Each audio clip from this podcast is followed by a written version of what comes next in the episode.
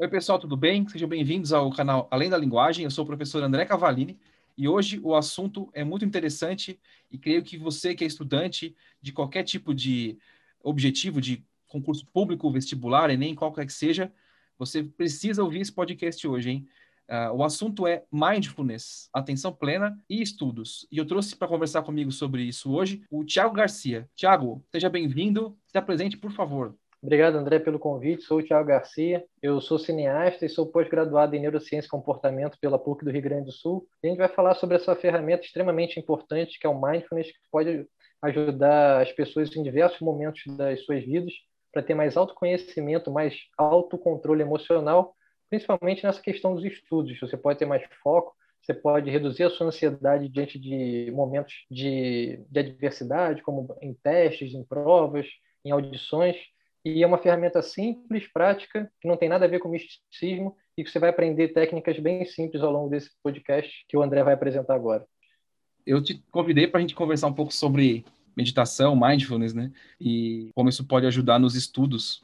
Eu estava assistindo uma live tua hoje com a doutora Carla Tiepo. Uhum.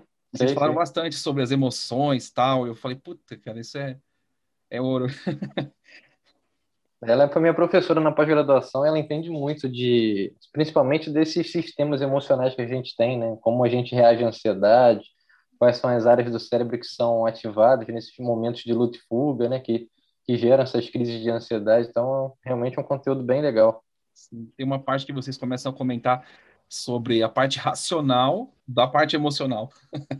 Sim. Enquanto a gente usa, às vezes sem querer, né? Essa parte para poder justificar nossas respostas, né?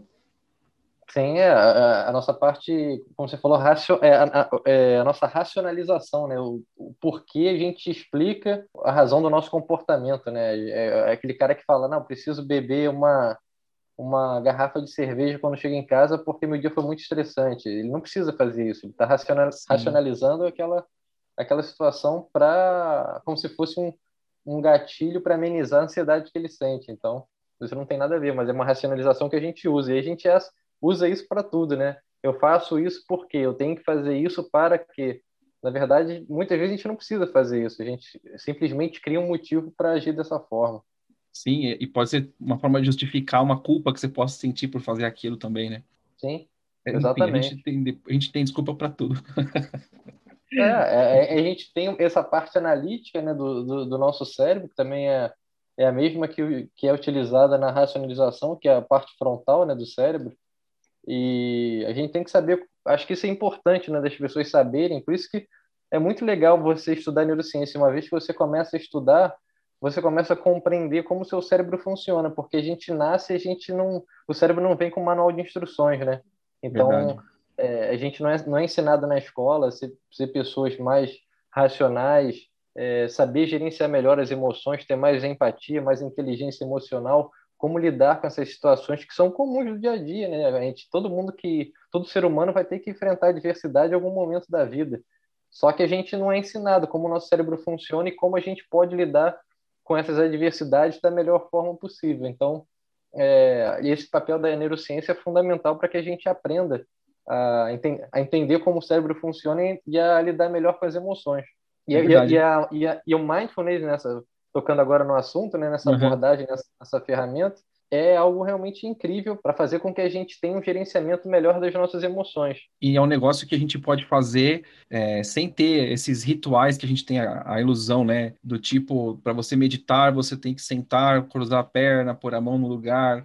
Na verdade, você pode simplesmente prestar atenção onde você está, né? Você só tem que usar o seu, o seu foco para sair daquele turbilhão e encontrar o seu centro, né?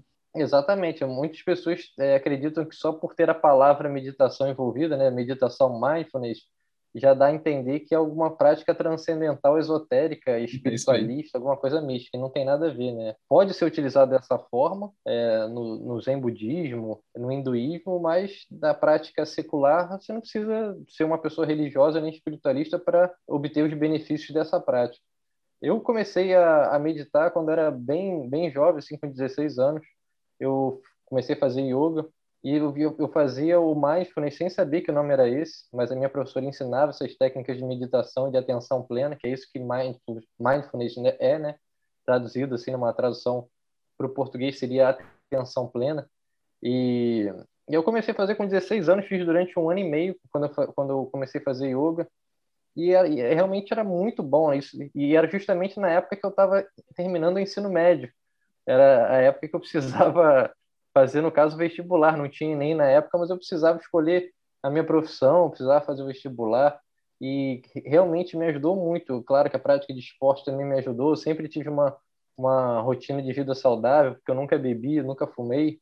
É, isso também me ajudou bastante a, a ter uma qualidade de vida melhor do que muitos dos meus é, concorrentes na época. Mas a prática de mindfulness começou na minha vida nessa época, com 16 anos de idade.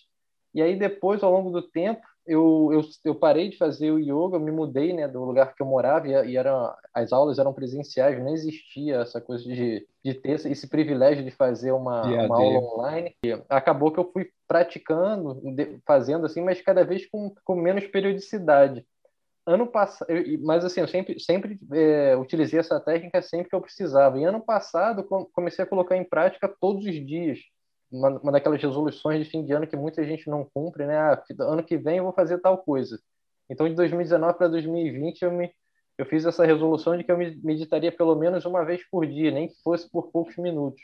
E aí eu comecei a realmente eu, eu meditei pelo, pelo menos por poucos minutos todos os dias do ano passado e é uma prática que eu tenho colocado hoje em dia, porque tempo a gente tem. Como a gente falou aqui, você não precisa de horas, você não precisa ser um monge, você não precisa ser nada disso para se beneficiar da meditação. Então, com poucos minutos, você já pode já praticar é, atenção plena e já ser beneficiado por isso. E em relação aos estudos, aí a gente pode abordar em tópicos, né? Existem vários benefícios para quem pratica o mindfulness, não só no momento que a pessoa está praticando, mas é, ao longo da vida, né? São, os benefícios são, são duradouros. É uma prática que, na verdade, não faz parte da aprendizagem, ela facilita mas ela deveria ser adotada para a vida, né? Sim, então, e, e, infelizmente indicam muitas coisas, né? Assim, alguns amigos meus, concurseiros, aí o cara fala, ah, é, você estuda, o que você faz para manter o foco? Ele podia se beneficiar de uma prática de mindfulness, mas não, ele, ele toma ritalina, aí vai começando a tomar vários estimulantes, vários fármacos, várias coisas que têm os efeitos colaterais é, é bem ruins, né? Então, é, é uma coisa natural, é respirar, né? Uma, uma prática de atenção plena, e, que não tem problema nenhum, é como se fosse uma, a, a, hipnose em si, né? A hipnose é uma ferramenta que você, depois que aprende, você pode utilizar ela e não tem efeito colateral nenhum, ela só traz benefícios. Mas Verdade. a nossa sociedade, ela é muito focada naquela é, resolução, né? Naquela, naquele resultado imediatista. Então, assim, eu quero estudar agora, eu preciso tomar aquele negócio, aquele fármaco para resolver aquele problema naquele momento. Não pensa muito no longo prazo não pensa nas consequências que isso vai acarretar. Então, acho que as pessoas têm que mudar essa mentalidade, assim, de criar bons hábitos, é, praticar boas ferramentas que ajudem ela não só no momento que ela está precisando, mas que seja uma coisa duradoura, né? Que seja para o longo da vida. E aprender, né? É uma aprendizagem, faz parte, né?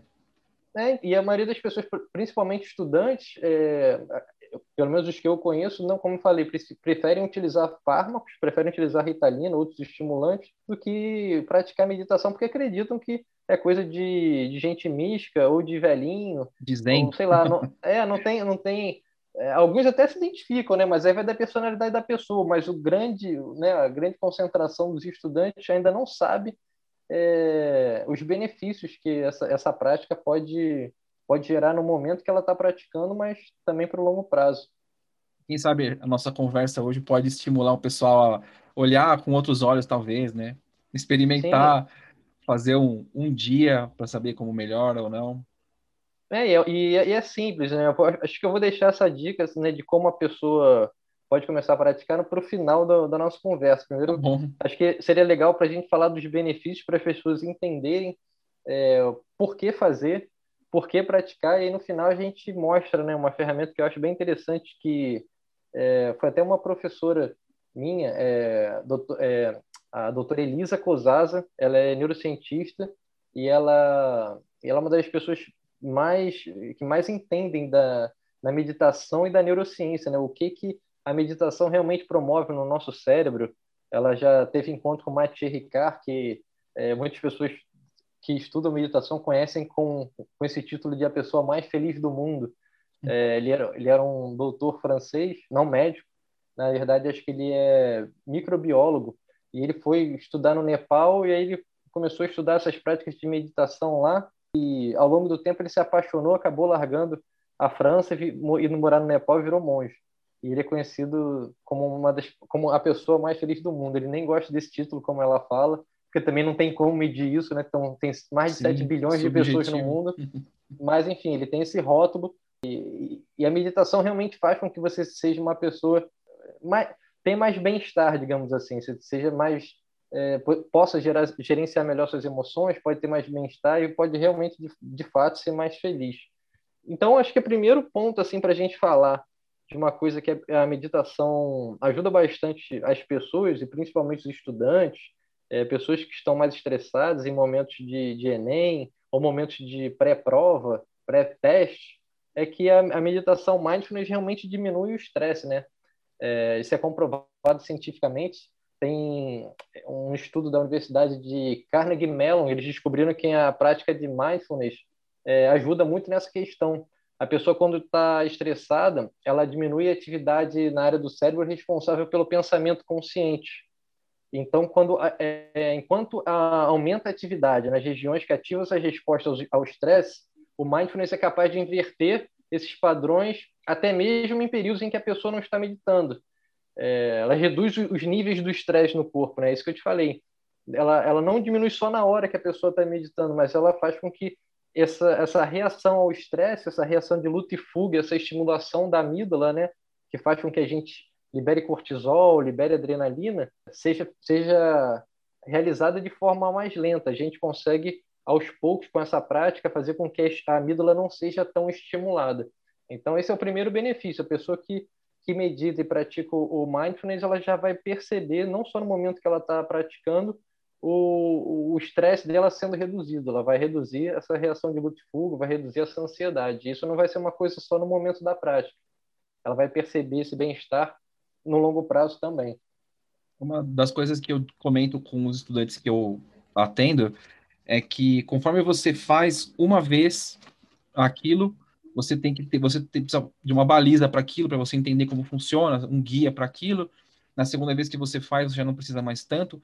Na terceira vez, você já não precisa mais de nada, você já vai sozinho. Então você tá, conforme você vai praticando, você vai treinando o teu, teu cérebro para ele poder é, lidar dessa forma, né? Você vai criando novas redes ali, né, para ele poder entender é, é, que é muito mais, é, como eu vou dizer, a recompensa é muito maior quando você sofre menos, né? Então você, eu não sei se a, a explicação mais é, científica seria essa, mas o ato de você criar uma rotina de meditação, de, de prática de meditação, você vai habituando o teu cérebro a meditar e a achar o, o resultado da meditação sozinho, né? Sim, sim é, é, é isso que, que eu falei, assim, a, esse estímulo da amígdala, né, essas, é, quando você faz a prática da meditação, você vai criando uma neuroplasticidade, né, Exatamente. novas conexões neuronais vão, vão surgindo, e aquele gatilho que, re, que causava aquela reação de luta e fuga, ele, ele, ele começa, começam a ser criadas novas regiões neuronais, novos caminhos, né, para essa para aquela situação desafiadora e a pessoa reage de outra forma. Então, com certeza, é uma prática que, que beneficia muito. É, durante a pós, inclusive, o Dr. Daniel Goleman, né, o autor do livro Inteligência Emocional, esse, esse, essa palavra que é muito utilizada no, hoje em dia, né, ele fala sobre esse benefício do, do mindfulness em relação à, à mudança mesmo dessas conexões neuronais que são criadas a partir da prática da meditação. O, o, nosso córtex pré-frontal, né, principalmente do lado esquerdo, é a parte que faz com que a gente tenha mais domínio próprio, né? Que a gente tenha mais autocontrole. Uhum. Então, por exemplo, se você passou por uma situação que você sabe que você vai ficar com muita raiva, você vai de repente falar alguma coisa que não queira, vai, que depois você vai se arrepender, vai agir de uma forma que você sabe que não não vai gostar depois. Mas muitas pessoas não têm esse domínio. Tem muitas pessoas que são assim, são muito mais explosivas, que uhum. reagem, né, de certa forma, é, agressivamente, mas depois passa cinco minutos, a pessoa é como se a ficha caísse, a pessoa vai pedir desculpa e você sabe que ela não é assim, mas né, em certos momentos, em certas situações, ela age dessa forma. E quando isso acontece, é o que ele chama de sequestro da amígdala. É quando a amígdala toma o controle. Então, assim, essa parte do córtex pré-frontal que a gente falou, que é a parte analítica, que faz as racionalizações, é como se ela tivesse meio que sem funcionar naquele momento. Então, a pessoa vai lá e descarrega tudo, fala uma, várias besteiras, age de uma forma completamente inconsequente, mas aí depois que aquilo passa, essa reação de luta e fuga passa, a pessoa cai em si, aí pede desculpa, vê que fez besteira, não deveria ter feito nada daquilo. Então, isso realmente acontece. É, você ativa mais o seu córtex pré-frontal, principalmente o lado esquerdo, que é essa parte do autocontrole, você estimula ele e não faz com que a amígdala, nessa parte do, do, do cérebro, que é responsável pela reação de estresse, de luta e fuga, te domine. Então, isso, isso é realmente comprovado com a prática da meditação. Então, vai te ajudar nesse sentido também. Diante de, de situações que você poderia perder o controle, é, você vai ter mais é, autoconsciência e você vai poder agir de uma forma melhor. Você vai conseguir gerenciar melhor as suas emoções, com certeza. É aquela seria a falsa ideia da reprogramação, né? Eu luto tanto com essa com esse termo de você reprogramar, reprogramar, mas no final das contas você está reestruturando, né? Você está é, reconstruindo, reforçando as suas conexões, né? Eu, engraçado que eu estava fazendo uma pesquisa nos materiais de cursos que eu fiz é, nos últimos tempos, nos últimos dois anos, vai, antes de fazer a pós, antes de entrar em contato com a neurociência como matéria, né? E eu fiz um curso da doutora Sofia Bauer, uhum. em que ela tem um módulo em que ela fala de é, meditação, de mindfulness, né, com neurociência. E é como se você tivesse lido para mim o que ela, o que ela escreveu, do, do estímulo que afeta a amígdala, que diminui as reações de estresse e de medo, e que você aumenta a atividade pré-frontal esquerda, melhora a atividade racional, e assim a gente vai, né? E é tão engraçado porque a gente está trazendo uma solução tão simples, digamos assim, né? Que é você incluir no teu dia um novo hábito e talvez você não dê tanta importância. E eu imagino, é, supondo que você, quando você me contou essa história de quando você era adolescente e você começou a aprender mindfulness sem saber que era uma meditação, né? Talvez se você tivesse a ciência de que você estava meditando, você talvez tivesse uma ideia, é, talvez não errada, digamos, mas que te, assim, você ficasse um pouco receoso do que, sabe? Tipo, vou meditar, putz, vai meditar né? Então, talvez a gente tenha um problema mesmo de identificação das coisas, né?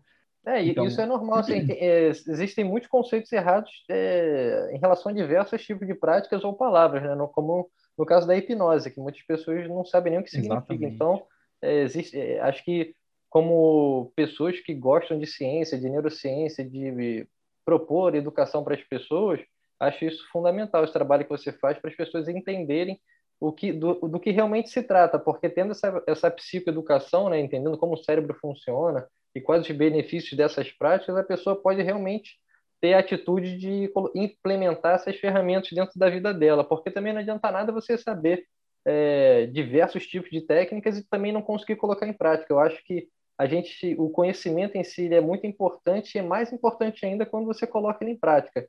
Então, assim, eu sempre brinco com isso. Quando vou aprender alguma coisa nova, eu sempre tento incorporar no meu dia a dia, ou pelo menos aperfeiçoar algo que eu já faço. Porque não adianta nada, igual dieta, né? Você vai fazer uma dieta e a pessoa, você tem que, para ter uma dieta saudável, você tem que comer três tipos de alimentos, mas um só vai dar no Japão no outono, o outro na África em dezembro. Aí fala, então não adianta, não vou conseguir colocar isso em prática na minha vida, então eu não quero nem saber, assim, eu quero saber aquilo que pode ser útil e que eu, que eu realmente consiga colocar em prática. Então, a meditação é uma dessas ferramentas, porque como, como eu me eu, assim, eu, eu sempre meditei, né, desde os 16 anos, mas com frequência de todo dia, eu estou fazendo desde o ano passado. É, e eu sempre eu tinha minutos para colocar essa ferramenta em prática, mas eu, eu, eu não me dava conta né, de quão importante era e quais seriam os benefícios para mim. Então, acho que a pessoa tem que ter essa, essa capacidade de reconhecer que ela pode colocar em prática sim, que ela tem minutos por dia, todo mundo tem alguns minutos para isso, e cabe a nós saber ter as prioridades nas nossas vidas, né? Saber realmente investir o nosso tempo que é limitado em coisas que realmente vai nos ajudar. E E com certeza a meditação é uma, é uma prática dessa, né? Tipo, quem não tem cinco minutos por dia para meditar, ou seja, quando acorda, ou depois do almoço, ou antes de dormir, todo mundo tem cinco minutos, dez minutos. A pessoa passa horas no Netflix vendo série, não vai ter cinco, dez minutos para para fazer uma prática de mindfulness? Com certeza tem, só que muitos, como você falou, tem esses conceitos errados, é, acredita que é, que é coisa de monge, coisa de gente espiritualista, e não, e não percebe os benefícios. E uma coisa que você falou, que é muito interessante, Thiago, que eu ensino para os estudantes com que eu tenho contato, para os meus próprios clientes, né? Eu falo com eles sobre a necessidade de você treinar o seu cérebro para a prática de alguma coisa. Então não adianta nada você saber um conteúdo se você não sabe como você vai usar esse conteúdo, né? Então fica sem propósito, né? Você está lá, você estuda, estuda, estuda, mas você nunca fez uma questão.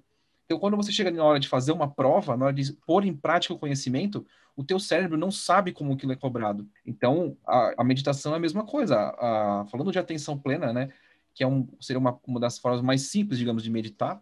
Claro que não é meditar exige um esforço, existe um, um controle de atenção ali, mas a gente tem uma série de conceitos que, como você falou, vem junto com essa onda do, do, da imagem da monja Cohen, quando você fala de meditação, né? Ou então do, do Buda tal. E as pessoas falam, não, porque eu não consigo parar de Dalai pensar. Lama. Dalai Lama, é verdade, com o seu, a sua roupinha. e você fala sempre assim, aquela ideia de, ai, porque eu tenho que parar de pensar, eu não consigo, tal. Então a gente pode, acho que eu tenho uma brincadeira que eu estava pesquisando hoje, e a gente pode começar para falar na prática do, da, do mindfulness. Pode ser? Claro. Eu tenho, eu estava pesquisando para escrever um, um, texto sobre isso, né, para pôr no site, e aí eu vi lá um desenho inclusive foi num slide do curso da doutora Sofia Bauer, né? Mindful ou mindful? Do tipo, mindful e mindful. Por que, que mente um cheia ou atenção, ou atenção plena, né? Exatamente, mente, a mente cheia ou a mente atenta, né? Vamos, vamos jogar com, com as palavras, né? Uhum. Então, vamos falar um pouquinho sobre isso, porque é, não quer dizer que você para de pensar, mas quer dizer que você pensa em uma coisa talvez. É, exatamente. É, é uma, é uma atenção é, consciente em relação àquilo que você está fazendo. E uma outra coisa também que a, a doutora Elisa fala comigo nessa live que eu mencionei, que está lá no meu Instagram, uhum. é que o, mind, o mindfulness você pode praticar não só no momento que você está praticando esses exercícios de respiração, porque as pessoas acredito que conhecem mais como esse, esse tipo de exercício também, de você por exemplo, eu coloquei um recentemente na minha conta do Instagram também, você inspirar durante 5 segundos, segurar em 5 e expirar em 5 segundos. Uhum. Ou seja, você está realmente. E tem lá um, um, um gráficozinho né? que para uhum. te ajudar, é, um timer para te ajudar nesse sentido. Então você está realmente concentrado na sua respiração naquele momento. Mas atenção plena, né, como, como é a própria palavra do mindfulness, você pode praticar o tempo inteiro. Você pode praticar o mindfulness almoçando. Ao invés de você almoçar com a televisão ligada e, e segurando o celular, você para para fazer sua refeição. Você come de forma mais lenta, você sente o gosto da comida, sente aquilo que tá, né, você está comendo, que você está ingerindo. Então, existe o mindfulness você pode aplicar, aplicar em qualquer coisa na sua vida. É só você ter atenção, manter o seu foco, a sua consciência naquilo que você está realizando, porque a gente tem muitos estímulos hoje em dia, né? Acho que o ser humano está cada vez mais disperso em relação é, ao que ele está fazendo. É, então, essa, essa prática é muito boa por conta disso também, porque a gente vai tendo mais consciência daquilo que a gente está fazendo e aí é uma outra coisa que vai ajudar o estudante também, que é ter mais foco. Porque se você fica muito distraído, o cara vai lá e fala, não, tem que fazer esse método aqui de estudo. Aí o cara vai lá e faz 300 mil revisões, 10 mil mapas mentais, não sei o quê, e fica sempre procurando coisas. Não, o cara, através do mindfulness, ele fica mais consciente, ele consegue realmente colocar em prática, de repente, a melhor estratégia que, que funcione para ele, ao invés de ficar disperso o tempo inteiro, de estar tá, tá no Instagram procurando uma coisa, uma, uma dica, ou tá com essa, essa fear of missing out, de repente tem alguma técnica nova Sim. que alguém sabe, eu não sei, eu também preciso aprender isso. É, então, ajuda no, no, dia a dia nesse sentido também, de você se tornar uma pessoa menos ansiosa, mais focada, e com isso você com certeza vai ter melhores resultados. Você fica mais consciente, né, Tiago? Você fica mais presente no que você está fazendo. Então, talvez a tua, a tua percepção de aprendizagem mude. Você fique mais consciente de, como você falou do, de comer, né? Eu, eu vejo é, várias pessoas falando sobre o mindful eating, né? Então, você sente o gosto da comida, você faz um contato com aquela comida. E aí eu lembrei É, eu vou acabar falando várias vezes da, da doutora Sofia, porque foi com ela que eu aprendi, então eu acabei ficando com isso gravado na minha cabeça. Sim, sim. Mas ela fala muito da parte de apreciação, de você usar para você apreciar. E apreciar não é coisa, coisa contemplativa, digamos assim. De você ficar imaginando e criando e divagando, né? É, sobre você fazer o oposto de devagar, né? Você você está pensando naquilo, você está consumindo aquilo. E isso a gente aplica, você falou na alimentação tal, mas você aplica no seu estudo, né? Como você falou, eu estou consciente de que aquele estudo meu foi produtivo, né? Sim. E eu sei o que falta, eu consigo ver mais claramente. Eu acho que essa é a ideia também, de você quando você para, você sai daquele turbilhão que você falou agora, né? Você está pensando no que você sabe, coisa, você está pensando no que você deixou para trás, enfim. E isso mina a sua confiança, porque você acha que não estudou o suficiente ou te dá a ilusão de você ser bom o suficiente, e na verdade você faltou alguma coisa. Então a gente está só falando de coisas que você não presta atenção. Sim, e, e, e se você está estudando, principalmente, se você não prestar atenção, você não vai aprender, porque a atenção é fundamental para você é, consolidar né, aquele, aquele, aquele conteúdo no seu cérebro, né, para que ele se torne uma memória de longo prazo. Isso Sim. acontece muito com as pessoas é, por exemplo, é, comum alguns amigos meus falarem: ah, eu não consigo lembrar o nome das pessoas. Mas aí depois você vai reparar por que ela não lembra o nome das pessoas, sabe por quê? Porque ela não presta atenção. A pessoa fala o nome e ela não está nem prestando atenção, está olhando para o lado, passou um carro, um avião. Como é que você vai lembrar uma coisa que você nem prestou atenção? Você nem se deu o trabalho de tentar memorizar. Isso acontece com os estudos também. Tem gente que faz isso, vai estudar, vai pegar lá os livros, as revisões que fez, os mapas mentais, e aí vai fazer isso com, com, com a televisão ligada, com o celular do lado, com barulho, é, não vai, não vai dar certo, né? Você está fragmentando a sua atenção. Então, quanto mais focado, mais concentrado você estiver, melhor vai ser o seu resultado dessa absorção desse conhecimento. E o mindfulness ajuda a gente nisso, porque tem muitas pessoas que já estão tão acostumadas a fazer 10 mil coisas ao mesmo tempo que se ela tentar se desligar e focar numa coisa só, parece que, que tem alguma coisa errada. Então, se você praticar isso ao longo do seu dia, isso pode ser qualquer coisa. Eu dei o exemplo aqui do almoço, que é um exemplo bem simples, do almoço, da janta, uhum. enfim, da refeição. Você pode fazer escovando o dente, assim. É, são coisas que a gente faz no automático, que a gente né, faz no dia a dia. Existe essa questão também de exercício de neuroplasticidade, você escovar o dente com a mão que não, não seja sua mão dominante. De olhos fechados. Querendo, é, de olhos fechados, tomar banho de olhos fechados, enfim, uhum. qualquer coisa que você está acostumado a fazer de uma forma automatizada, que seu cérebro já faz é, automaticamente, cara, faça isso prestando atenção. É, já, já vai te ajudar nesse sentido de você ter mais consciência daquilo que você está fazendo, e aí quando você precisar focar sua atenção nos estudos, é, fazendo revisões, enfim, ou até no momento da prova, que é um, é um momento fundamental, você vai conseguir fazer isso de forma mais tranquila e, e vai ter um resultado com certeza melhor do que você teria antes, né? De colocar essas práticas em, em, é, em execução. Pois é, e eu falo, assim, algumas coisas para você. Eu não seria exatamente como o mindfulness usando a respiração, mas quando eu pego algum estudante que tem dificuldade de concentrar, eu trabalho com estímulos sensoriais diferentes. Então, é, um exercício que eu sempre passo é o tato. Então você tateia a sua própria mão, você fecha os olhos e você experimenta fazer a mesma coisa de novo, e você percebe as suas impressões digitais, né? Você, se você fecha os olhos, você tateia os seus dedos, né? Você consegue sentir as ranhuras da sua pele. Sim. Faço, uma, às vezes, uma brincadeira quando eu vou fazer uma hipnose com alguém, de uma forma mais solta, né? Não, não terapêutica, digamos, de fechar os olhos e passar a língua no dente. E você percebe que se você passa a língua no dente é, de olho aberto, você não sente nada, para você é um normal. Se você fecha os olhos, a sua percepção de tamanho muda, porque Sim. você não tem nenhuma referência. Então, eu creio que quando a gente trabalha com atenção, com foco, né, uma das soluções que a atenção plena traz para nós é essa, né, de você explorar é, os sentidos para você reagrupar, né, é, você trazer de volta. E aí, vamos falar um pouquinho então sobre a atenção plena, as formas que a gente pode ter para poder usar ela no nosso dia a dia? Beleza. É, então, eu utilizo nessa, nessa questão da respiração mesmo, né? Você, uhum. como, como a gente já falou aqui, você pode aplicar essa atenção plena em diversas atividades que você faz de forma automatizada, como almoçar, tomar banho, escovar os dentes. Mas eu acho que o exercício de respiração realmente é muito bom porque além de você estar consciente naquilo que você está fazendo, ele também ativa o sistema parasimpático, então faz com que você fique mais relaxado. É, ativar esse sistema, né, principalmente em momentos de ansiedade. É, eu vou dar um exemplo aqui de, de prova. O cara chegou lá na prova, estudou pra caramba, mas ficou ansioso.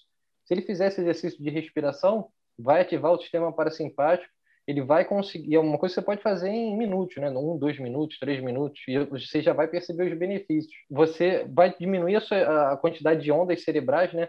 Não, não a quantidade de ondas, mas o tipo de ondas, porque a gente, a quando está aqui em né? vigília agora, é, a frequência de onda vai ser diferente, a gente está em beta, né? É, e quando você faz essas práticas de relaxamento e de, e de estados meditativos, a gente vai para uma frequência mais lenta, que é de alfa. E por si só já é uma frequência que você já deixa o cérebro mais digamos assim, entre aspas, mais tranquilo, né? A atividade cerebral é menor. Então, assim, é uma ferramenta incrível em relação a isso. E você também pode dormir melhor, você pode utilizar isso para dormir. Às vezes você está ansioso um dia antes da prova, ou, né, ou você estudou muito, teve um dia estressante, você pode colocar essa ferramenta também em prática para dormir. Então, assim, a técnica que eu utilizo são eh, técnicas de respiração e essas técnicas vão variar. Tem essa questão, eu faço uma respiração, essa 555, tem uhum. é, respirações que vão. São técnicas que você vai prestar atenção no seu próprio corpo e no tempo que você está respirando, né? Essa de 555 eu acho muito boa porque é, é, é, bem simples. E você pode utilizar a ajuda de gráficos, você pode, é, você pode prestar atenção no seu corpo, de, em como o seu abdômen é, mexe, né, se movimenta ao longo da respiração. Então tem essa questão também da percepção corporal, não só na, na percepção do ar entrando no seu nariz, nos seus pulmões, esvaziando. Esse, tipo de autoconsciência também ajuda o nosso cérebro a, a se acalmar, né? A você ficar mais presente no, no aqui e no agora. Então, assim, existem e é, e é como fosse é, meditação como se fosse esporte existem milhões de esportes assim a grosso modo né brincando é que nem meditação existem várias meditações e no mindfulness existem também diversas técnicas. As que eu utilizo são essas de você prestar atenção no, enquanto você inspira, quanto você segura o seu ar e quanto você expira. E aí você pode utilizar a forma que for melhor para você. Em vez de 5, 5, 5, você pode usar 4, 4, 4, né? inspirar em 4 segundos, segurar o ar em 4 segundos e soltar em 4 segundos. E se você fizer essa técnica em relação a, a tempo, né, 2 a 3 minutos, você já vai, já vai perceber os benefícios. Tem pessoas que eu conheço que não tem essa questão do tempo, ele simplesmente respira de forma profunda e consciente em relação a essa tensão no corpo também. A pessoa vai se, se coloca ou sentada ou deitada. Deitado eu não recomendo muito que, que se faça antes de dormir, porque senão você pode acabar pegando no sono. A não sei que seja essa a sua intenção. Sim. Mas se você quiser só relaxar, você fica sentado, igual a gente está agora, fecha os olhos e respira profundamente uma, 10, 15 vezes e você percebe o ar entrando na sua narina, saindo pela sua narina, você percebe o, o ar entrando e saindo do teu corpo através dos pulmões, o, seu, o movimento do seu abdômen. Então, assim, existem diversas técnicas. Eu utilizo essas que, que eu falei agora, mas são inúmeras. Assim, é, o que eu recomendaria né, no final, mas já vamos deixar agora para as pessoas uhum. colocarem em prática, assim, é, acho que é muito útil essa questão dos aplicativos. E a doutora Elisa, ela recomendou um que, inclusive, ela ajudou a desenvolver, que se chama Meditação Natura. É um aplicativo que tem grátis tanto para Android quanto para iOS.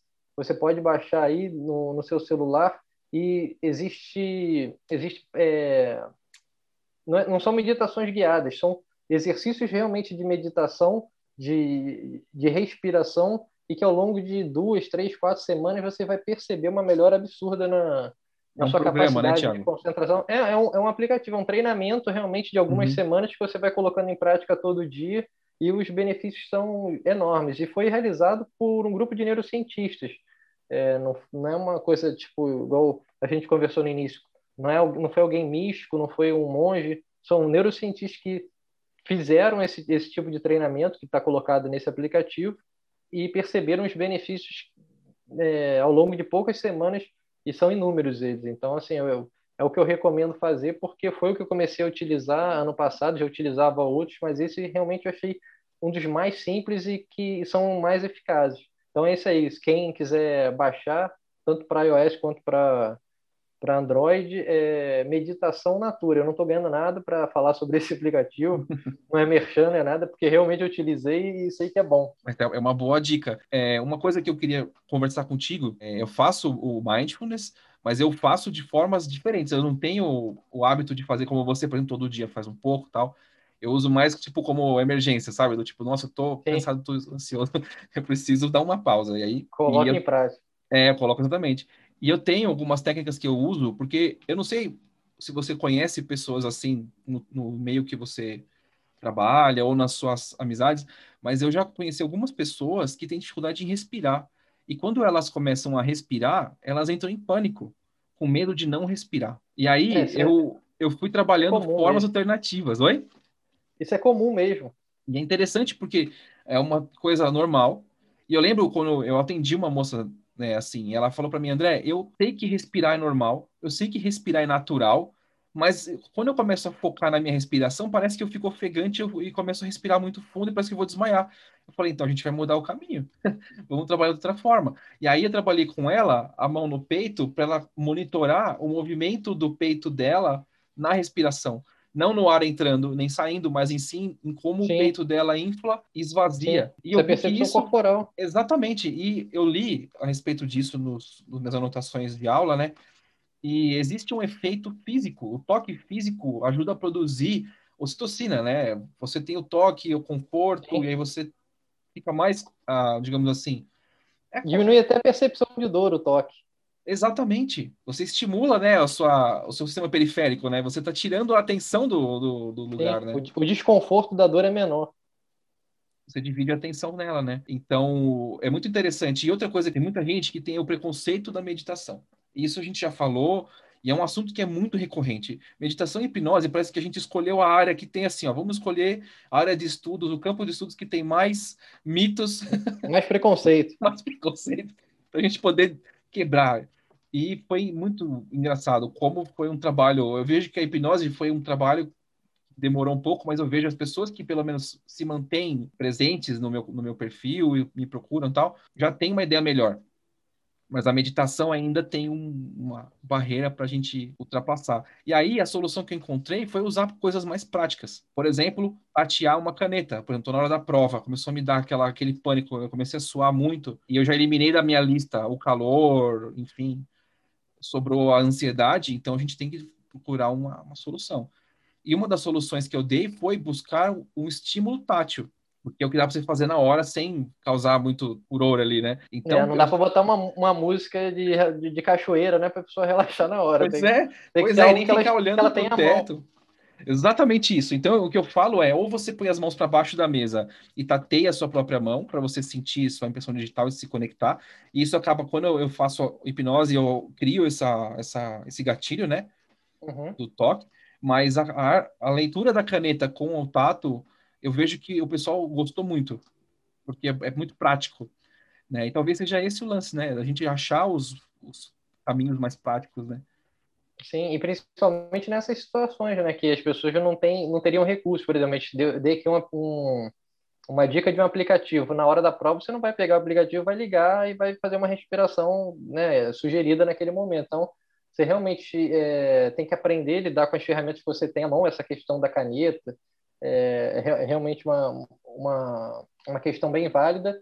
Agora, se a pessoa for uma meditadora frequente, ela já vai perceber essas situações. Oh, primeira coisa, eu acho que ela já vai ser difícil ela ficar ansiosa ao longo da prova. Se você for um meditador frequente, assim, uhum. você já vai ter um gerenciamento emocional melhor. E tendo esse gerenciamento emocional melhor, mas ainda assim, por algum, algum motivo você fique mais ansioso que o normal, você já vai saber colocar em prática essa ferramenta automaticamente da respiração, porque respirar também você pode. Como você pode estar com a caneta naquele momento, respirar também você pode fazer a qualquer momento, inclusive você deve fazer. Então, é, essa, medita essa, essa meditação não, essa respiração consciente, como eu falei, de dois, três minutos, pode ser até no momento da prova. Vale Sim. mais a pena, sei lá, prova de uma hora. Você, melhor que você é, invista dois, três minutos na sua respiração, você se acalma e faça uma boa prova, do que você passar 60 minutos ansioso, marcando qualquer coisa, é, arriscado até dar o famoso branco, que nada mais é do que uma hiperestimulação é, cerebral, né? Então, assim, você vai com certeza se beneficiar dessa, desse exercício. Então, é, é realmente algo muito válido e, e, como eu falei, quanto mais você colocar em prática, maior e mais perceptível vão ser os benefícios. Aproveitando para falar nessa questão da dor, tem uma série no Netflix que é Explicando a Mente. Tem uma parte lá que fala sobre meditação mindfulness, que mostra um monge, eu não lembro o nome dele agora, mas que foi pesquisado pelo, se não me engano, pelo Dr. Richard Davidson, que é uma das pessoas que mais estuda meditação, principalmente o mindfulness, né, no, no mundo da neurociência lá nos Estados Unidos. E foi observado que os monges frequentes, eles inclusive eles sentem menos dor e são menos ansiosos em relação às adversidades da vida, né? A, estímulos que seriam dolorosos. O que, que acontece? Uma pessoa que, sabe, ó, daqui a cinco segundos eu vou te dar um beliscão no seu braço. A pessoa normal, só de você falar isso, cinco, antes de você falar, daqui a cinco segundos, a pessoa já começa a sentir a dor. Antes de receber o beliscão, só porque já sabe que vai, vai receber. O monge não. Ele tá tranquilão, tá bom, daqui a cinco segundos vai sentir dor, beleza. Aí o cara vai lá, dá o beliscão dele, e sobe lá o nível de dor. Pã, subiu, e depois já desce de novo. A pessoa que não pratica meditação, só dela saber que vai doer, já vai, já dói antes, já começa, já começa a ter essa reação de luto esse, esse desconforto já é maior. Então já é, é, é, perceptível, é mensurável essa questão do meditador frequente e do meditador que não é frequente. Então é, você consegue gerenciar muito melhor as suas emoções, ainda que seja uma, uma uma situação desafiadora, a gente vai enfrentar diversas delas ao longo da vida, é, a gente vai conseguir reagir de, uma forma, reagir de uma forma muito mais tranquila se a gente colocar esses exercícios em prática. Né? Então, é uma coisa que é para a vida, não é só para os estudos. Você pode usar para dormir melhor, você pode usar para enfrentar qualquer tipo de adversidade, que você vai, vai criar realmente essas novas conexões neuronais, você vai estimular mais o seu córtex pré-frontal, o córtex pré-frontal dorso lateral esquerdo, vai desestimular a amígdala a, a, ficar criando sempre essa reação de luta e fuga, você ficar com mão suada, né? A pessoa fica com a mão suada na prova, vai ficar pingando, ficar suando, ataque cardíaco. Isso tudo vai ser, assim, já vai diminuir de uma forma absurda se você colocar essas estratégias em prática. E a gente volta para aquela parte de que a prática é o segredo, né? Então, quanto mais você praticar, mais você vai deixar o teu cérebro, a tua percepção mesmo, a tua atenção preparada para lidar com aquilo, né? não só por causa do estresse da prova, né? Óbvio que você vai ter o estresse, mas você vai, o meditador vai encarar de uma forma diferente, a resposta vai ser diferente. E a gente percebe que o fato de você controlar sua atenção no momento da prática vai te servir de modelo para controlar a atenção em diversas outras situações. Sim. Né?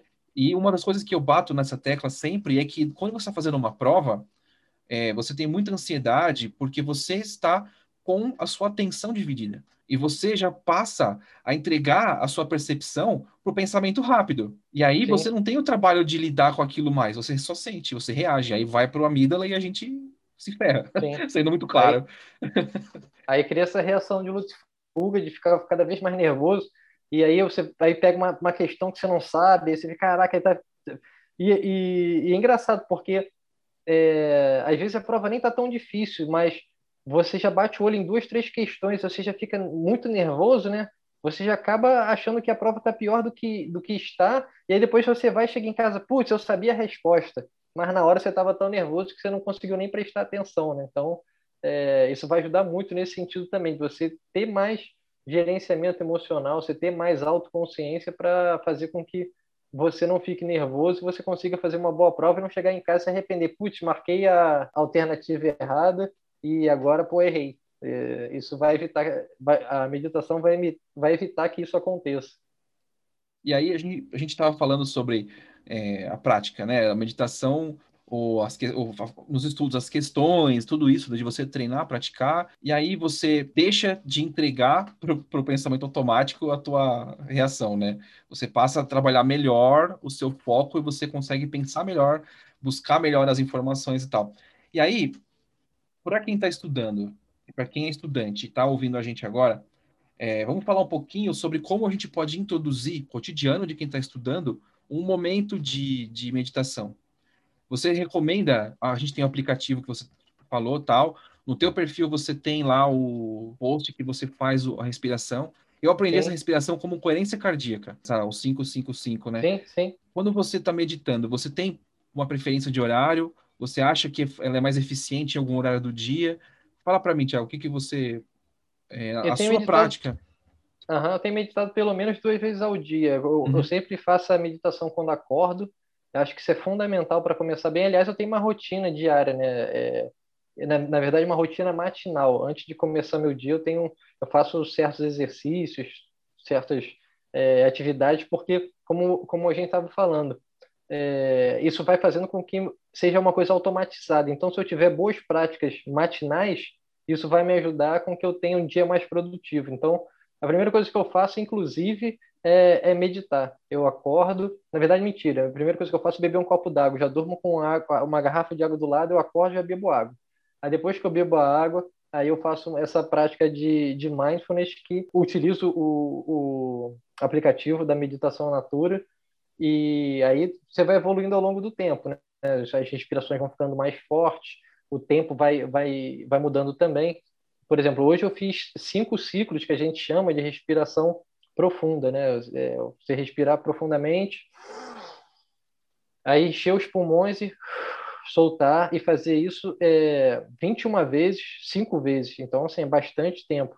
Se você uhum. quiser fazer menos tempo, se tiver um dia mais atrasado, um dia mais corrido, você pode fazer um ciclo de 21 respirações que já vai ser o suficiente para te deixar é, é, mais tranquilo e mais centrado. Então, faço isso, acordo, tomo um copo d'água e faço essa meditação logo em seguida. Depois eu faço um, um alongamento né, corporal, que eu acho muito importante também você alongar e, e, e mostrar para o seu corpo que você está saindo da cama, que você vai fazer outras atividades, né, que o dia realmente está começando. Aí tem aquelas coisas, escovar o dente, é, tomar um, um shot matinal, tomo ômega 3, tomo de, assim, tenho essa minha rotina matinal. Uhum. E depois do, do almoço também, sempre que possível, também faço. Eu medito sentado, faço essa meditação primeiro na cama, eu bebo água, depois faço a meditação na cama, porque eu acabei de acordar, então eu não vou dormir. Eu sei disso, agora Você se eu não fizer vai perder, noite, eu vou dormir, é. não vou uhum. perder o, o, né, o meu sono. Aí eu, depois do almoço eu faço uma sentada, já tenho meu lugar assim aqui em casa que eu, que eu costumo meditar. Seu cantinho. É, meu cantinho da meditação. Aí eu almoço, espero uns 10, 15 minutos, e aí eu vou, sento e faço uma outra meditação, alguns exercícios de mindfulness de entre 5 a 10 minutos. E, e aí, para dormir à noite, eu faço auto-hipnose, que aí é um outro tipo de, de exercício, né? Porque já realmente de redirecionando toda a atenção do meu corpo para ele ir se desligando e que eu consiga dormir de uma forma mais tranquila. É o downtime. seu downtime, para você. É, é o meu, é o meu downtime. É, eu tenho eu tenho meu power down hour, que é o que eu chamo tipo a hora de desligar. Uma hora antes uhum. de eu uhum. dormir, da hora que eu programo para dormir, eu já vou começando a fazer diversos tipos de coisas uhum. para fazer com que o meu sono seja melhor. Vou, uhum. Já não vejo mais televisão, desligo, é, desligo o celular, não tem mais luz acesa dentro de casa, para o meu cérebro entender que já está na hora de dormir. Aí faço exercícios também de, de respiração, mas são bem mais rápidos e aí faço auto-hipnose e cinco minutos estou dormindo. Hoje em dia eu durmo de uma forma muito, muito fácil. Durmo até em avião, que era uma coisa que, que era impossível para mim até 10 anos atrás. Pois é, eu vi o teu a tua história lá, você. Eu não lembro se foi no seu e-book sobre ansiedade ou se foi no teu perfil, em que você estava falando sobre auto-hipnose, e aí você falou sobre o teu a tua autodisciplina, né? Você mudou com a auto-hipnose o teu teu, a tua é, forma de lidar com isso. A minha dessensibilização ao estímulo aversivo. Perfeito. Falou. É isso. Legal.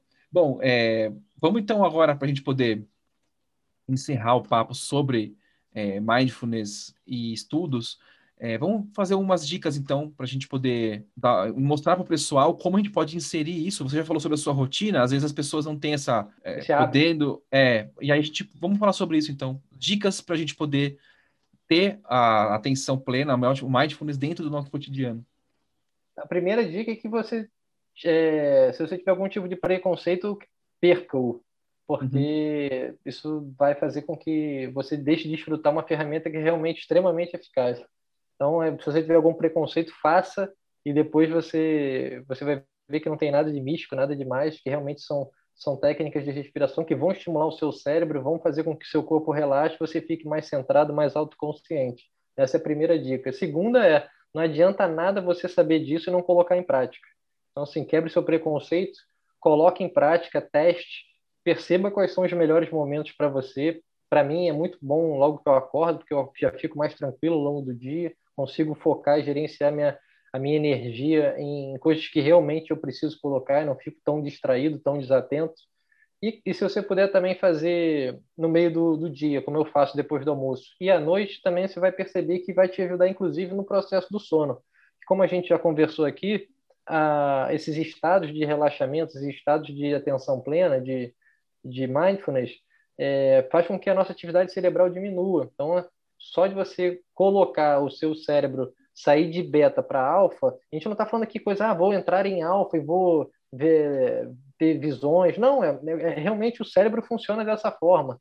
A gente, né, inclusive quando a gente dorme, a gente muda a frequência do, do nosso cérebro. A gente sai, a gente começa em, em alfa, né? Vai, vai ficando sonolento, depois vai para teta, depois vai para delta, que é o nosso o nosso sono de ondas lentas, que é o, é o sono mais profundo que a gente tem.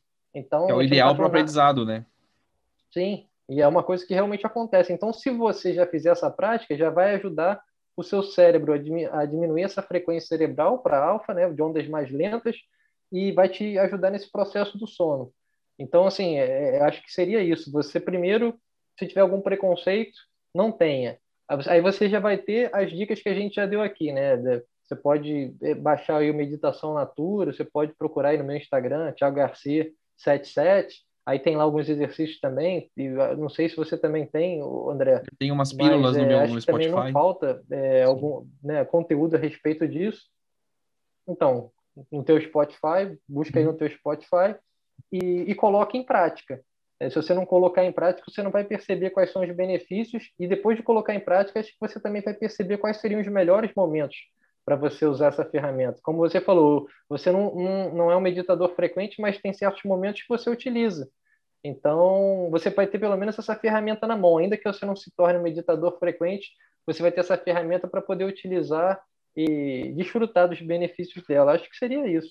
Primeiro, você é, acabar com o preconceito, é, depois você aprender a técnica é, terceiro, praticá-la e depois o quarto, aperfeiçoá-la e utilizar da melhor forma possível dentro da sua rotina. A prática gera perfeição. é, e vai automatizar isso. E depois você vai. Cara, é, é, muito bom, assim. Parece que é coisa de. Ah, não, é coisa de, de meditador, é coisa de monge. Não é. é, é realmente o benefício é, é, é, é muito perceptível. Você, você vai ser, inclusive, a primeira pessoa a perceber, você que está praticando. Pois é. E... Ah, deixa eu dar uma dica aqui também, claro. André, de um podcast que é, é bem legal, não, não um podcast só de mindfulness, mas é um de uma amiga minha, da Regina Genetti, que é, não sei se você conhece, é o Autoconsciente. Ele ficou entre os três melhores podcasts do Brasil pelo IBEST ano passado. É muito legal, é muito interessante. Pra... E ela é professora de mindfulness. Então, é, acho que é legal, seria legal as pessoas seguirem a Regina também no Instagram e esse podcast no Spotify, que é Autoconsciente é, vale muito a pena porque as pessoas vão. Ela fala bastante da, da, da, prática de mindfulness na vida dela, como ela utiliza, os benefícios. Eu acho que é um conteúdo bem relevante para os seus seguidores. Tá ótimo. Eu vou colocar na hora que eu for fazer a descrição do, do podcast, eu vou colocar essas dicas lá. Eu posso pôr no Instagram também o texto lá falando dessas, desses lugares. E o pessoal hoje gosta muito de podcasts e gosta de aplicativos. Então, quando a gente leva isso para eles, né? Facilita. E uma coisa importante e que a gente acaba sem querer ajudando é quando a gente fornece conteúdo desse jeito. É, o cara usa o celular para poder ouvir a gente falando. Não assistir Sim. só, ouvir. Então a gente está tirando a distração do, do celular para outras coisas. A gente está usando ele para você aplicar naquele momento, né? E o aplicativo também é fantástico. Eu tenho um post lá que eu estou é, construindo com dicas de aplicativos. Tem um monte, né? O pessoal tem toneladas de, de dicas de aplicativos mas eu estou testando. Então eu vou colocar esse que você sugeriu para testar, para poder incluir nessa lista, porque é, a gente tem que aproveitar os recursos também, né? Sim, sim. E é isso. Acho que se você puder utilizar a tecnologia ao seu favor, isso é muito importante, porque a gente fica só né, vendo besteira, fica no Instagram vendo coisas né, que não tem nada demais. Sim. Rolando para cima aquela passando o tempo de aquela forma automática, rolando, rolando, rolando.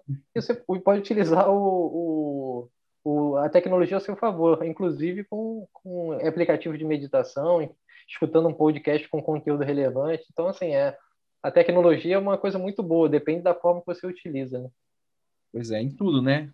Tudo. A gente estava falando sobre estudar, usar recursos para você estudar, para você manter o foco. E a gente nem entra no mérito muito sobre isso, né? De técnicas de estudos, é, mas hoje, quanto mais você controla a sua atenção e os estímulos para tirar ela de você, né? Melhor você tem o desempenho. Isso em tudo, né? No trabalho, no estudo, para tudo. É, né? É, esse, é esse mito da multitarefa, né? Parece que, ah, não, Exato. eu consigo fazer 10 mil coisas ao mesmo tempo. Não consegue. Você só consegue, não, não consegue, fazer bem uma coisa. Não é impossível isso. E eu já vi isso muito de mulheres. Ah, porque mulher consegue fazer 10 mil coisas ao mesmo tempo, o homem não consegue. É mito. Pode ser homem, pode ser mulher. Não, não, não tem diferença de gênero. O ser humano ele não consegue fazer bem feito uma coisa que é, se ele dividir a sua atenção, né, digamos assim. Ele, independente do gênero, você vai ter que precisar focar naquilo que você está fazendo para fazer aquilo de forma bem feita. É, você, o requisito é, você tem cérebro? Tenho. Então você precisa de atenção. Pronto. Não, você pode até fazer várias simples. coisas, mas você não vai fazer tão bem quanto se você tivesse focado só naquilo. Dá para fazer? Dá, mas você não vai fazer de uma forma tão tranquila. E isso é perceptível também. Tem, existem estudos relacionados a isso. Então, é, não, não, é um mito essa questão de, ah, faço bem 10 coisas ao mesmo tempo. Não faz. Você pode fazer, mas não vai fazer bem feito. Pois é, ainda mais quando a gente está falando de estudar, né? A gente está falando de uma atividade que necessita é, de trabalho, de relevância, de concentração, de engajamento para poder virar memória. E se tivesse que indicar algum curso de mindfulness, você acredita que vale a pena fazer? Ou você acredita que só usando os aplicativos e você treinando você consegue? Então, se você é uma pessoa que acho que você pode fazer começar sozinho, né, com essas dicas que eu dei desse meditação natura, Sim. né, buscando aí no, em, com essas referências, buscando lá a Regina, inclusive a Regina ela ela ela tem um curso de mindfulness assim, então acho que primeiro você deveria experimentar a ferramenta para ver se você gosta. Depois, uhum. se você gostar, com certeza valeria muito a pena você fazer com, com um instrutor, porque aí os, realmente os benefícios serão muito maiores, né? Uma, uma coisa é você aprender uma técnica sozinho, né? Se ser autodidata, outra coisa é ter alguém ali te, te ensinando, né? Te mostrando realmente o, a, a melhor técnica para você. Isso vai ser vai variar de pessoa para pessoa, né? Eu gosto mais dessas técnicas de, de, de, respiração mesmo, assim, de ficar focado no tempo, de quanto tempo eu inspiro e expiro. Tem gente que vai, vai focar mais em outras, outras atividades. Então, é, eu acho que é isso. Você tem que primeiro fazer. Se você gostar, aí você vai, vai fundo, vai estudando, e é uma. É, pra, principalmente para quem gosta de neurociência, assim, é uma coisa meio que hipnose. Assim, você embarca, você vai querer sempre aprendendo mais, mais, mais. E... Só instigando, né? Só instigando, aí vai tipo como um bichinho que te morde e depois você vê, caraca, quero aprender, quero aprender, quero aprender, porque realmente os benefícios são inúmeros. Eu acho que esse é um, um bichinho que aflige todo mundo que gosta de, de estudar neurociência, hipnose e essas coisas, né, Tiago? Porque Sim. a gente parece que consome e quer consumir mais e, e, começa a ver conexões em tudo e começa a puxar e quer validar aquele conhecimento. Fala, não, agora tem que ver se isso funciona mesmo. É, então, eu, eu, fico, eu fico me testando o tempo inteiro em relação a isso, né? Tipo, o que, que eu posso fazer para aperfeiçoar aquilo que eu já faço? E aí, é, nesse último ano, na, durante a quarentena, eu terminei a pós-graduação em neurociência e eu ajudei muitas pessoas em relação a essa questão de gerenciamento emocional, com técnicas de mindfulness, de, de auto-hipnose. E eu pô, desenvolvi um treinamento, eu já estou para lançar ele, é, já tá, já estou com o conteúdo pronto, falta só gravar e ele é baseado em quatro pilares, assim, é uma coisa que eu fui utilizando, assim, vendo que realmente funcionava de uma forma muito eficaz, mas eu não tenho tempo para ajudar todo mundo ao mesmo tempo, porque meu tempo é finito. Então, cara, eu pensei no seguinte, eu vou fazer esse treinamento, as pessoas vão poder acessar e, assim, vou escalar isso de uma forma muito grande e vou poder atingir muito mais pessoas. Ele é focado em quatro pilares. O primeiro é neurociência, porque é aquilo que a gente conversou, se a gente não entender o nosso próprio cérebro, você não é como se a gente ficasse perdido. A gente não tem o manual da nossa mente, a gente não sabe como o cérebro funciona. Então, através do, desse primeiro módulo, você vai entender como seu cérebro funciona, essa reação de luta e fuga, como como você pode utilizar técnicas para fazer com que esses estímulos aversivos, né, sejam diminuídos, até fazer com que eles sejam dessensibilizados e você tenha uma vida mais tranquila com, com aquilo que te fazia mal. A segunda coisa é a filosofia, que a gente até falou aqui também. Sim. E aí é, a filosofia eu utilizo nessa questão de mudança de, de crenças, de você fazer um reframe, né? De você uhum. fazer uma reformulação cognitiva em relação àquela situação. Então, você pode enxergar aquilo que te aflige de uma outra forma. Eu utilizo um pouco da filosofia estoica também, que é uma filosofia que eu acho extremamente interessante, que, que, que eu já estudo há bastante tempo. Aí o terceiro módulo é sobre meditação, uma meditação vai fazer com que realmente você tenha mais autocontrole, autoconhecimento, né? E, e um melhor gerenciamento emocional. E o quarto é sobre hipnose. E aí, tipo, cara, você vai ter todas as ferramentas ali para você ser uma pessoa mais tranquila, enfrentar é, qualquer tipo de adversidade sem entrar em pânico, sem ter crise de ansiedade, porque e é, é, é, é uma coisa que você vai colocando em prática aos poucos, assim, um treinamento de 30 dias e aos pouquinhos você vai colocando os exercícios em prática, você vai ver que depois de um mês a diferença é realmente absurda, porque não adianta também você pegar todo esse conteúdo, juntar tudo num dia só e a pessoa vai ficar maluca, porque tanta coisa para fazer, não vai dar para colocar em prática, e aí não vai adiantar nada. Tem que não é um é Netflix, né, Thiago? Não, é, não dá para tem... maratonar isso, não dá para você maratonar o seu cérebro, você tem que ir dando pequenos Exato. passos. É um treinamento fazer... mesmo. É um treinamento, e, e é isso, acho que... É... Acho não, com certeza até o fim do primeiro semestre já vai estar disponível. E o nome é Maestria da Mente. É Maestria da Mente. Maestria da Mente. Eu já, eu não vou nem entrar muito no mérito disso, porque eu te acompanho já faz pelo menos dois anos, né? E quando você lançou o documentário sobre a hipnose no Brasil, eu, eu fui acho que um dos primeiros a comprar. Ele saiu, eu já tava tipo, toma meu cartão, toma meu cartão. e eu lembro o que eu fiz é muito ali no mito. É, muito legal. E foi na época eu estava fazendo o curso do Lucas Naves. Sim. E eu estava buscando informações, e chegou teu documentário e eu entrei em contato com diversas escolas diferentes. A neurosensorial do Dr. João, para mim, foi fenomenal. Comprei o livro dele, devorei o livro dele, sabe?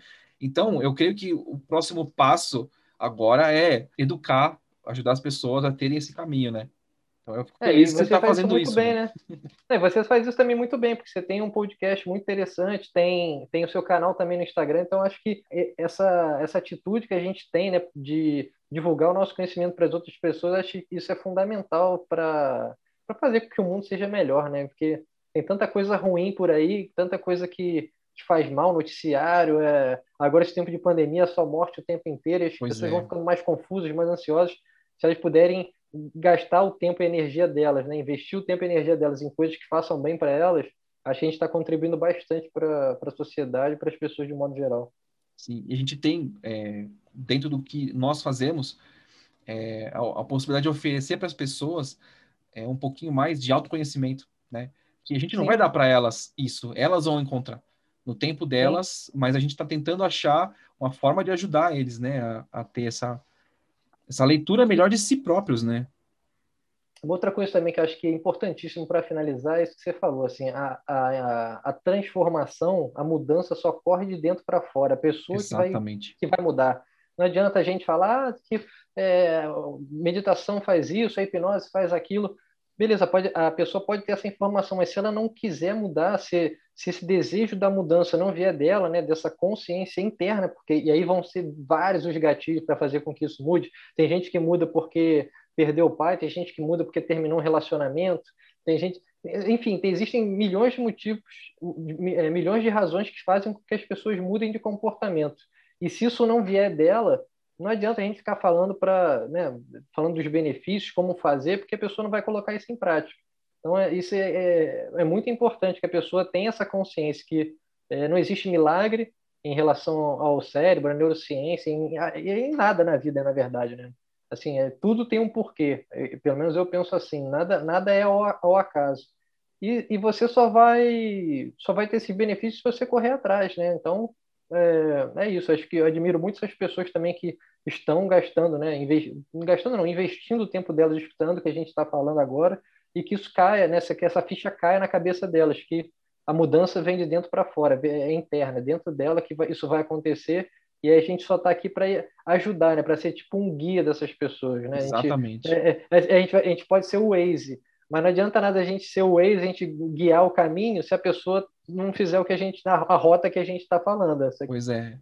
Ela está no controle, pessoa, né? Ela está no controle. A gente só ajuda, a gente ó, faz esse, esse caminho, tem esse, tem aquele, por aqui você vai chegar mais rápido, mas se ela não quiser se direcionar nesse processo de transformação pessoal, não vai adiantar nada. E esse é outro grande mito que a gente encontra, seja como terapia, seja como é, praticantes de hipnose. E acho que meditador nem tanto, mas o, quem trabalha com ferramentas é, um pouco mais é, terapêuticas, né, por assim dizer, a gente enfrenta na frente da gente assim pessoas que esperam que a gente faça um estalo, diga uma palavra e a pessoa magicamente elimine aquela dor, esqueça alguma coisa. A quantidade de mensagens que eu recebo perguntando se com hipnose você esquece tais coisas, ou você não lembra de tais coisas, ou se você muda tais coisas, é, é incontável. É, é muito, muito engraçado, Thiago. É, não, mas, é, mas isso é propagado por diversas escolas que usam é, a hipnose como se fosse uma ferramenta realmente miraculosa, miraculosa né? Sim. É, e não é, mas eles fazem isso para é, trazer pessoas para fazerem os cursos dele que são caros, caríssimos, né? Inclusive. Sim. O cara paga 10, 12 mil reais para fazer um curso de uma semana, não aprender nada direito e tirar foto tomando champanhe. É, é isso. E aí o cara vai falar que cura é, diabetes, cura câncer, cura tudo, é milagre, porque com a hipnose você fala com o seu subconsciente, e aí a, a hipnose é eficaz e a psicoterapia não é, assim, várias bizarrices que quem não entende nada de neurociência, que não entende como o cérebro funciona, vai comprar isso. Exatamente. A pessoa está desesperada. Cara, pô, eu quero parar de fumar, já tentei vários, né, diversos tipos de, de, de ferramentas e não consegui. Aí o cara vai falar, pro, pro paciente dele, ó, vem fazer o tratamento comigo que a hipnose vai conversar com o seu subconsciente, você vai parar de fumar. Não eu vai vou te funcionar. reprogramar.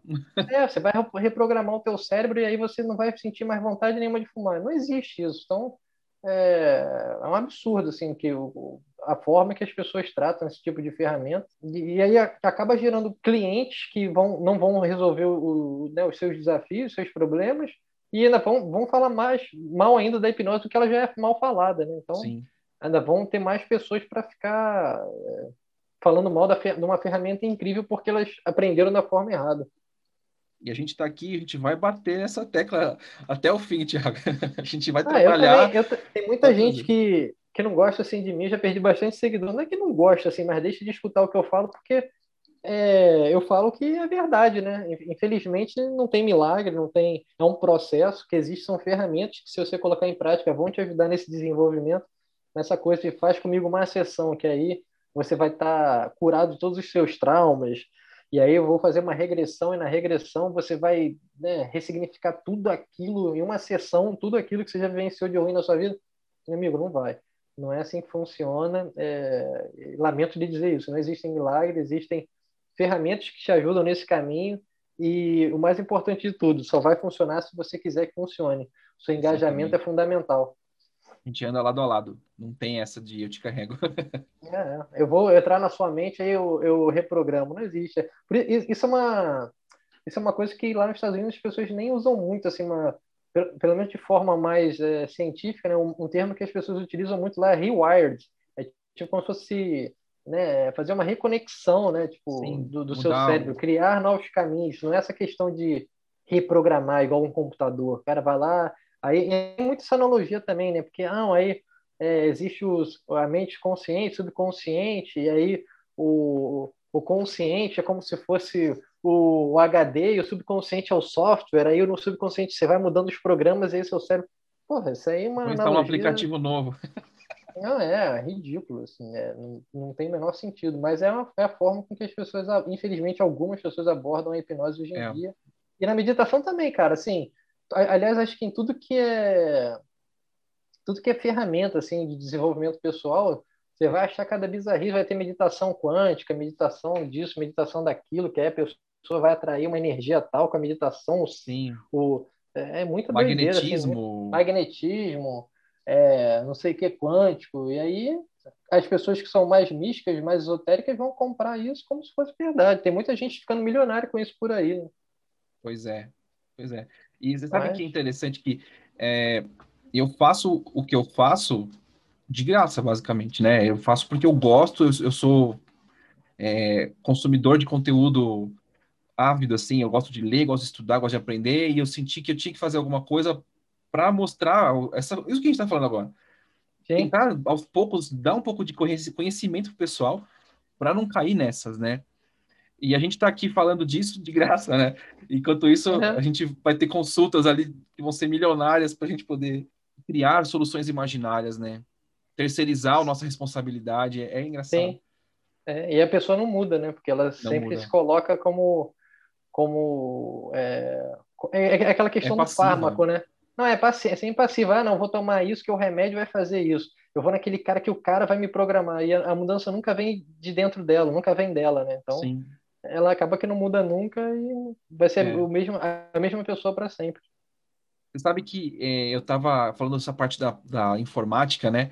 Eu, quando eu fiz o meu TCC lá em 2000, 2010, 2011, na pós que eu fiz em língua portuguesa, Foi a primeira vez que tive contato com neurociência e com hipnose, porque eu fui pesquisar metáfora, sabe? E como o, o, a gente processa e fui cair no Milton Erickson. E naquela época eu estava focado na parte de linguística. E dentro da linguística existe é, várias linhas que seguem a computacional. Então a gente compara muito o nosso processamento cerebral com o do computador. Mas não é o contrário. Eles imitam o nosso cérebro, não é o nosso cérebro que imita o computador. Sim, exatamente. É o então, ser humano que, que, que imita o cérebro humano para desenvolver a máquina. Exatamente isso. Então a gente, a gente processa as coisas de um jeito e eles estão copiando. Ou Sim. seja, não, não vem com essa história pra cima de mim. Não dá, eu não consigo engolir. Não dá. É, eles utilizam de uma forma, de uma, é como se fosse uma analogia, né, para mostrar como o cérebro funciona, mas acaba se tornando uma coisa muito pobre e fora da realidade. Isso que é ruim. E gera interpretações também, né, Tiago? Você abre margem para o pessoal ler o que quiser, né? Sim. E aí você pode reprogramar, inserir um programa novo no seu cérebro e, e se você é um fumante hoje, amanhã você insere esse programa e aí você não vai fumar nunca mais. Pois é. Eu, eu fiz um curso recente do Alberto, Delisola, né? Sobre como, como é, lidar com vícios, né? E ele uhum. tem um módulo inteiro sobre neurociência do condicionamento e começa a fazer várias comparações, tal, Skinner, sabe? Foi, foi uhum. cavando ali, Faz né? Análise funcional do vício. Pois é, mostrando, pra, provando por A mais B que é todo um processo que é seu, é sua responsabilidade, você vai ter ferramentas para ajudar, mas se você não fizer a sua própria reprogramação, né, a sua, é, o seu reframing, né, de muita coisa tal, Sim. você não sai do lugar. E eu acho que muita gente vai desistir no fim, porque vai ter que trabalhar terapia, não tem como. Não tem como você fazer, tipo, um pacote de quatro sessões e a pessoa sair sem fumar mais, sabe? Ou ter outros vícios, claro. É, é tudo depende da pessoa. Mudança vem, vem de dentro dela. Assim, a, tra a transformação é individual. E se se a pessoa não quiser mudar, não adianta que não vai mudar. E aí, como, como eu falei, assim, é, as pessoas mudam por diferentes motivos. Tem gente que vai mudar só em relação ao cigarro, só depois que o médico chegar e falar, se você continuar fumando, você vai morrer. Você está quase com câncer, você vai ter mais seis meses de continuar fumando. Aí a pessoa, né, às vezes, algumas têm esse choque e mudam. Tem gente que vai mudar porque a mulher vai chegar e falar, ó, oh, não quero mais você fumando do meu lado, se você continuar fumando, eu vou te largar. E aí o cara muda. Enfim, existem diversos tipos de situações que vão, vão gerar essa mudança, vai, vai variar de pessoa para pessoa. O ideal seria que a própria pessoa percebesse sem nenhum estímulo doloroso, né? De chegar a esse ponto de você ter que parar de fumar que você não morre, né? Teria Sim, que perceber... extremo, no, né? É, chegar nesse extremo para mudar. E, e, isso, assim, acho que com, com isso que a gente está fazendo, né? De mostrar realmente é, que não faz bem, né, que vícios não fazem bem, que como, como o cérebro funciona, quais ferramentas você pode utilizar para melhorar a sua qualidade de vida, isso já é um caminho. Uma pessoa, pelo menos, não vai poder dizer depois que não sabia, ah, eu fumava porque eu não sabia, não, sabia, não tinha ferramenta nenhuma. Não, você está tendo a ferramenta aqui agora para você estudar melhor, você dormir melhor, você aprender mindfulness, você gerenciar melhor suas emoções. Aí agora cabe a você querer colocar isso em prática ou não. Se você não quiser, você vai continuar a mesma pessoa é, ontem, que, que, era, que foi anteontem, que foi antes de anteontem, não vai mudar nunca, porque você não se dispõe a isso. E não vai importar o que a gente faça, né, Tiago? A gente tá, a gente vai continuar batendo na mesma tecla do tipo, vamos mudar juntos, eu te ajudo, mas você tem que dar os seus passos, né? É, e... o processo ativo da pessoa. Exatamente. Vai ter que ter engajamento, vai ter que ter disciplina, enfim, é tudo isso. E é, é realmente o que você falou, é para a vida, né? É para tudo, estudos. É para a vida. É para a vida. E, e, e, o bom é que essas, essas ferramentas que a gente falou agora, principalmente a hipnose e a, e a meditação, é para a vida também. Então, assim, a gente está falando aqui na, em relação aos estudos, mas você pode utilizar para diversos tipos de, né, de situações. É claro que não vai ser de forma miraculosa, como vendem muitas vezes por aí, mas que com certeza vão te ajudar, com certeza vai. E tá na mão, né? É, tá, tá na mão, é de graça, né? É de graça. Uma vez que você aprende, ela faz parte da sua vida. Você não, não precisa gastar dinheiro, né? Remédio, não vai te trazer efeito colateral. É, é, faz parte da sua vida. É um conhecimento extremamente valioso e, e, e muito pouco utilizado. Vai virar, você vai transformar em recurso. Exatamente. Eu quero te agradecer demais por ter passado essa hora aqui comigo, falando sobre tanta coisa e trazendo informação, dicas e a sua experiência. Tiago, foi um prazer falar com você, cara. Foi muito bom. Obrigado por você ter Pô, vindo. Eu, eu, que agradeço pelo convite, por ter é, compartilhado um pouquinho do meu conhecimento no, no seu podcast para os seus ouvintes. Bom, pessoal, obrigado pela audiência de vocês. Esse conteúdo vai estar disponível no Spotify é, em breve. A gente vai colocar também isso no vídeo no canal do YouTube. Se o Instagram permitir, eu vou colocar também lá. E não deixa de também visitar o perfil do Thiago, que ele já falou. Eu vou deixar isso disponível também no, na descrição desse áudio e desse vídeo. Tem tanto conteúdo aqui no Spotify, no YouTube para vocês. É, até a próxima.